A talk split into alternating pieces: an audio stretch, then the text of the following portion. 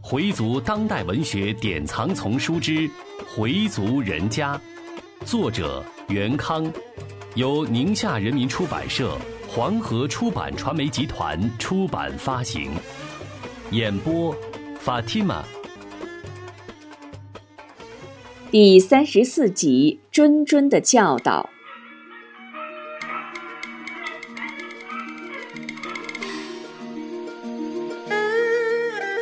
佩东跟父亲商量，现在需要一笔启动资金。少元问：“得需要多少？”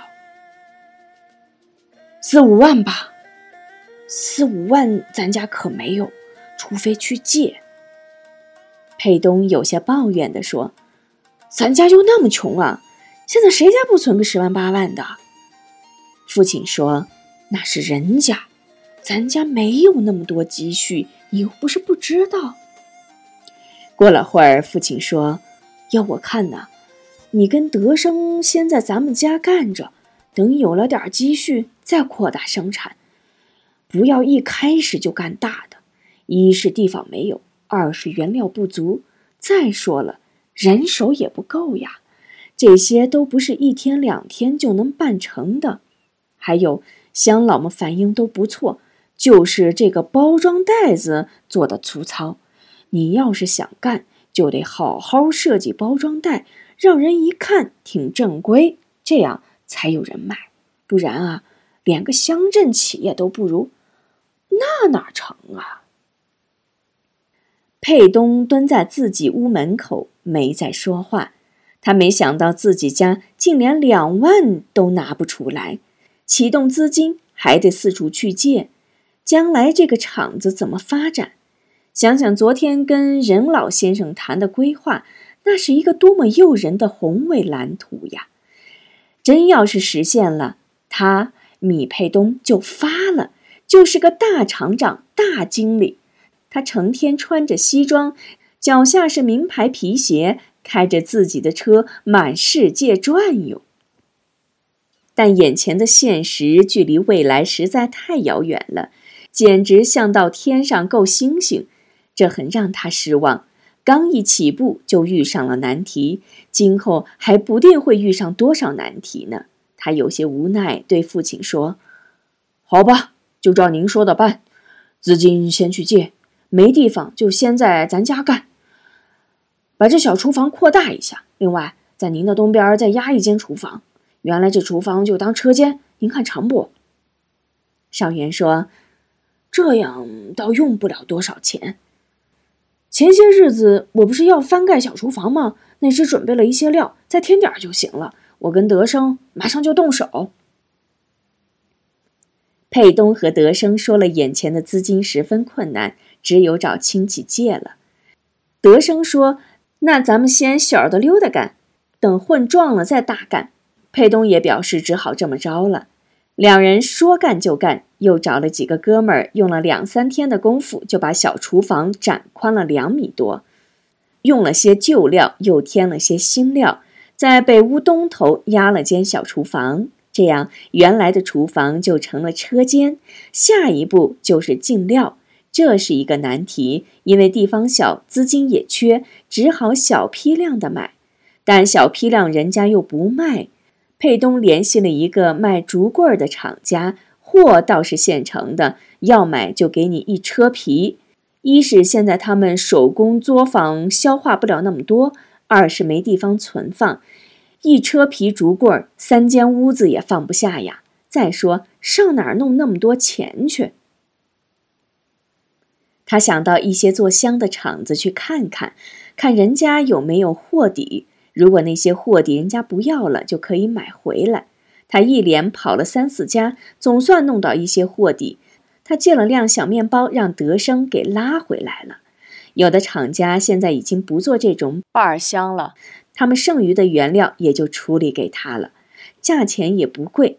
这样几种主要的原料就都准备齐了，然后就择日开工。少元见儿子这么快就把摊子支起来了，还很很高兴。他觉得佩东现在的心气儿挺高，但光心气儿高还不行，还得注意质量，得会经营。作为家长，他有责任对儿子进行忠告：开买卖可不是闹着玩的，想干就干，不干就扔下。他得跟儿子进行一次对话，算不上是训教，但道理得让他知道。于是他把佩东叫到北屋，颇为郑重其事地说：“佩东啊，说说咱们做香是为什么？”话一出口，他觉得这个话题好像过于沉重。佩东更是一愣，一时不知道怎么回答父亲的提问，脑瓜一转，他还是回答了。不是为了把咱们的老字号再恢复起来吗？父亲眯着双眼问儿子：“恢复咱们的老字号，又为什么呢？”挣钱呗。佩东觉得父亲的神态有点滑稽，父亲的这些问话就像一个大干部的口气。对，但不完全对。父亲说。穆斯林用巴尔香是咱们的一个传统了，无场人了，屋里点半香是为了驱除异味，还有为天仙光临做准备。礼拜时大殿里点半香也是为了净化大殿里的空气，让多斯蒂们能在一个充满香气的环境里静心礼拜。我们念古兰经点香也是这个道理。我们点香只能按一三五根的点，插香时要斜着插，不能跟汉民似的直着插香。点香也不能用抽烟的打火机点，要用火柴点。我今天说这个的目的是要告诉你，我们做香的目的主要是为咱们穆斯林服务，所以不能总把挣钱放在第一位。当然，这么说也不是说不要挣钱，不然我们吃什么呀？但这绝不是我们唯一的目的。因此，我们必须要做到信誉为主，质量第一，绝不允许偷工减料、弄虚作假。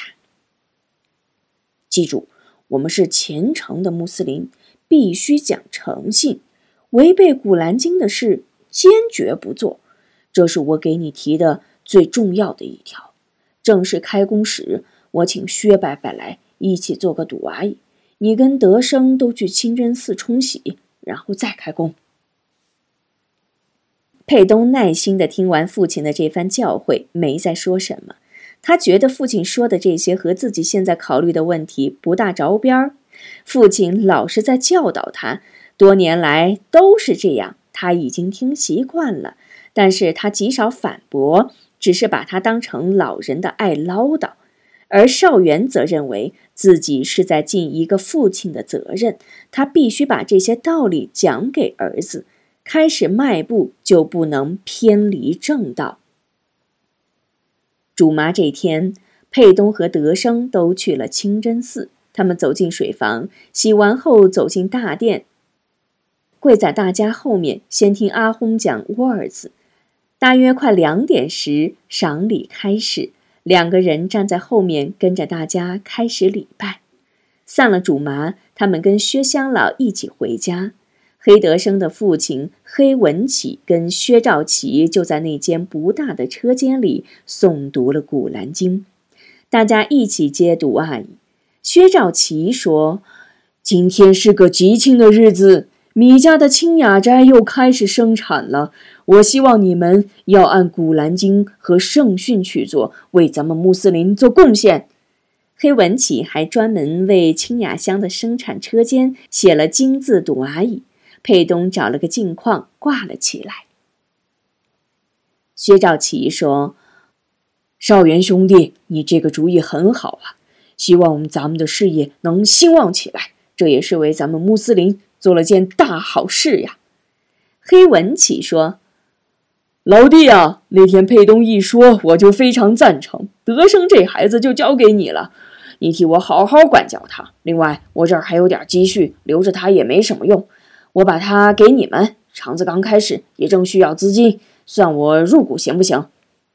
少元推辞不要。薛兆奇说：“既然是文启诚心要给，你就作为入股收下吧。”邵元只好收下，然后记上账。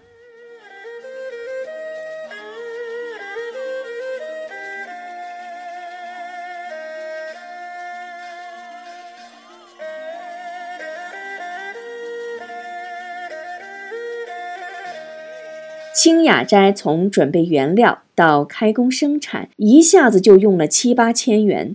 少英姑姑给佩东了五千，佩蓉给了三千，今天又收了黑文启的三千，总共是一万一。没有会计，邵元既是技术顾问，又兼任会计，他只会记流水账。开始，邵元做香时还剩下一些袋子，但印制非常粗糙。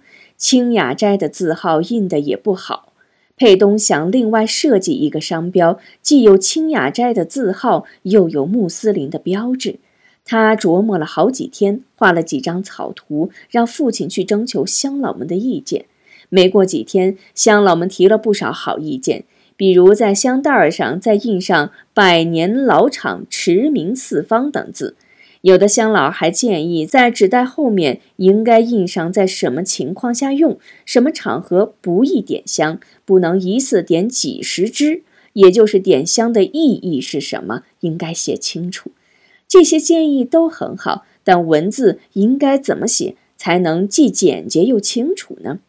佩东想到了弟妹何晶，她是老师呀，为什么不去找她帮帮忙？于是他把这个想法告诉了何晶，何晶很痛快地答应了。一天，佩东和德生正在忙着，老姑来了。佩东赶紧放下手里的活儿，擦擦手，让老姑到北屋坐。车间里太脏，老姑看了佩东设计的香袋子封面，连连说：“嗯，不错不错。”封面是绿色的月牙和一颗星星，下面是请德生的父亲题写的楷书。清雅斋坝香五个字，下面是两行小字：“百年老厂，驰名四方。”背面是燃香须知。这个须知把燃香时要注意的问题都写得清清楚楚，文字十分简洁。老姑问：“这须知是谁写的？”裴东说：“我呀。”老姑不信：“你。”你要是能写出这么好的文字才怪呢，佩东笑着说：“我请何晶写的。”老姑说：“很好啊，这个袋子很有特色。光这纸袋子也不成啊，外边得有个盒子，十袋一盒。有盒还没做好呢，我给你找了个地方，在哪儿？地方不小，五间北房，两间西房，还有个大院子，就是远点儿。”平谷边上，紧挨着通县，倒不算远，但得有车。德生说：“有辆面包就行，哪怕是二手车也行。”邵元也来发表意见：“二手车就怕三天两头的坏，还不够修的钱呢。”老姑问：“二手车得多少钱？怎么着也得三四万吧？”大伯。我觉得还是先买辆二手车，用上两三年就卖了，再买辆新的。少元嘴里念叨着：“三四万，再加上买房子钱和买设备的钱，至少得十多万。”佩东说：“爸，咱们能不能申请贷款呀？申请贷款得有抵押，咱们拿什么抵押呀？”大家一时都不言语了。佩东一下子想到了自己的房子，房子呀，拿咱们这十几间房子抵押呀。少元说：“不行，这房子是咱们家的祖产，不能由我们一家做主。”少英说：“恢复咱们家的老字号，不也是为了发展事业吗？实在要是没有办法，只好这么办了，拿房产做抵押来贷款。”少元还是犹豫，拿房子做抵押，万一买卖弄砸了，房子也让人给没收了怎么办？再说这事儿也不能我一个人说了算，还有你二伯、三伯呢。佩东很不高兴，嘟囔着：“又是三伯，他把那几间房公证了，跟谁商量了？少元说：“他不仁，但不许我们不义。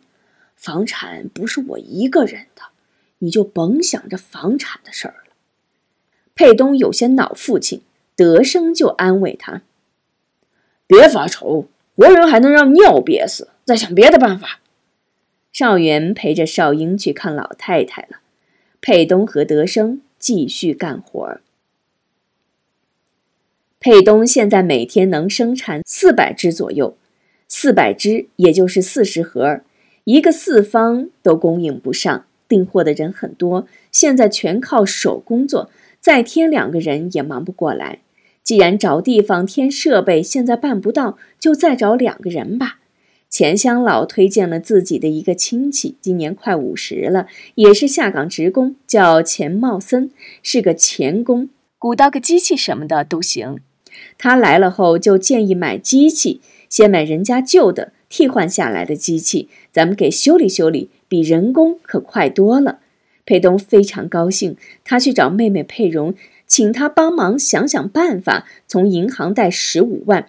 佩蓉说：“十五万太少了，贷二十万吧。你还得买什么原料啊？车就别买二手的了，要买就买新的。”佩东说：“现在刚开始办，买个二手车就可以。”佩蓉想了想，说：“给他问问。”过了两天，佩蓉来了电话，问现在有辆丰田面包，多半新的，要不要？德生一听，抢着说：“要要！”佩东用手捂住话筒，骂了句：“要你个大爷！你知道多少钱就要啊！”然后问：“得多少钱？”佩蓉在电话里说：“你过来先看看，值呢就买下来，不值就算。”佩东放下电话，拉起德生就走。咱们先去看看车去。两个人看了看车，多半新的，没跑多少公里。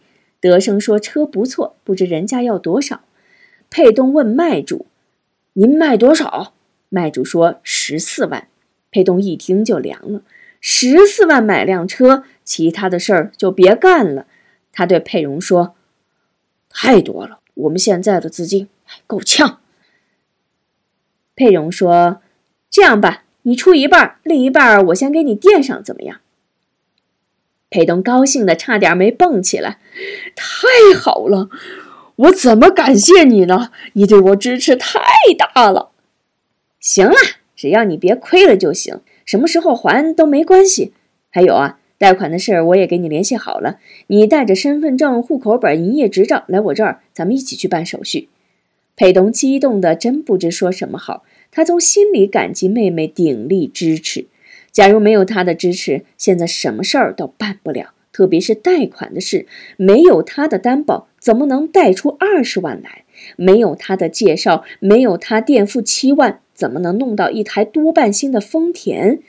他不知怎么感谢妹妹，只是说：“哥不会让你失望的。”回族人家，作者。袁康，演播，法蒂玛。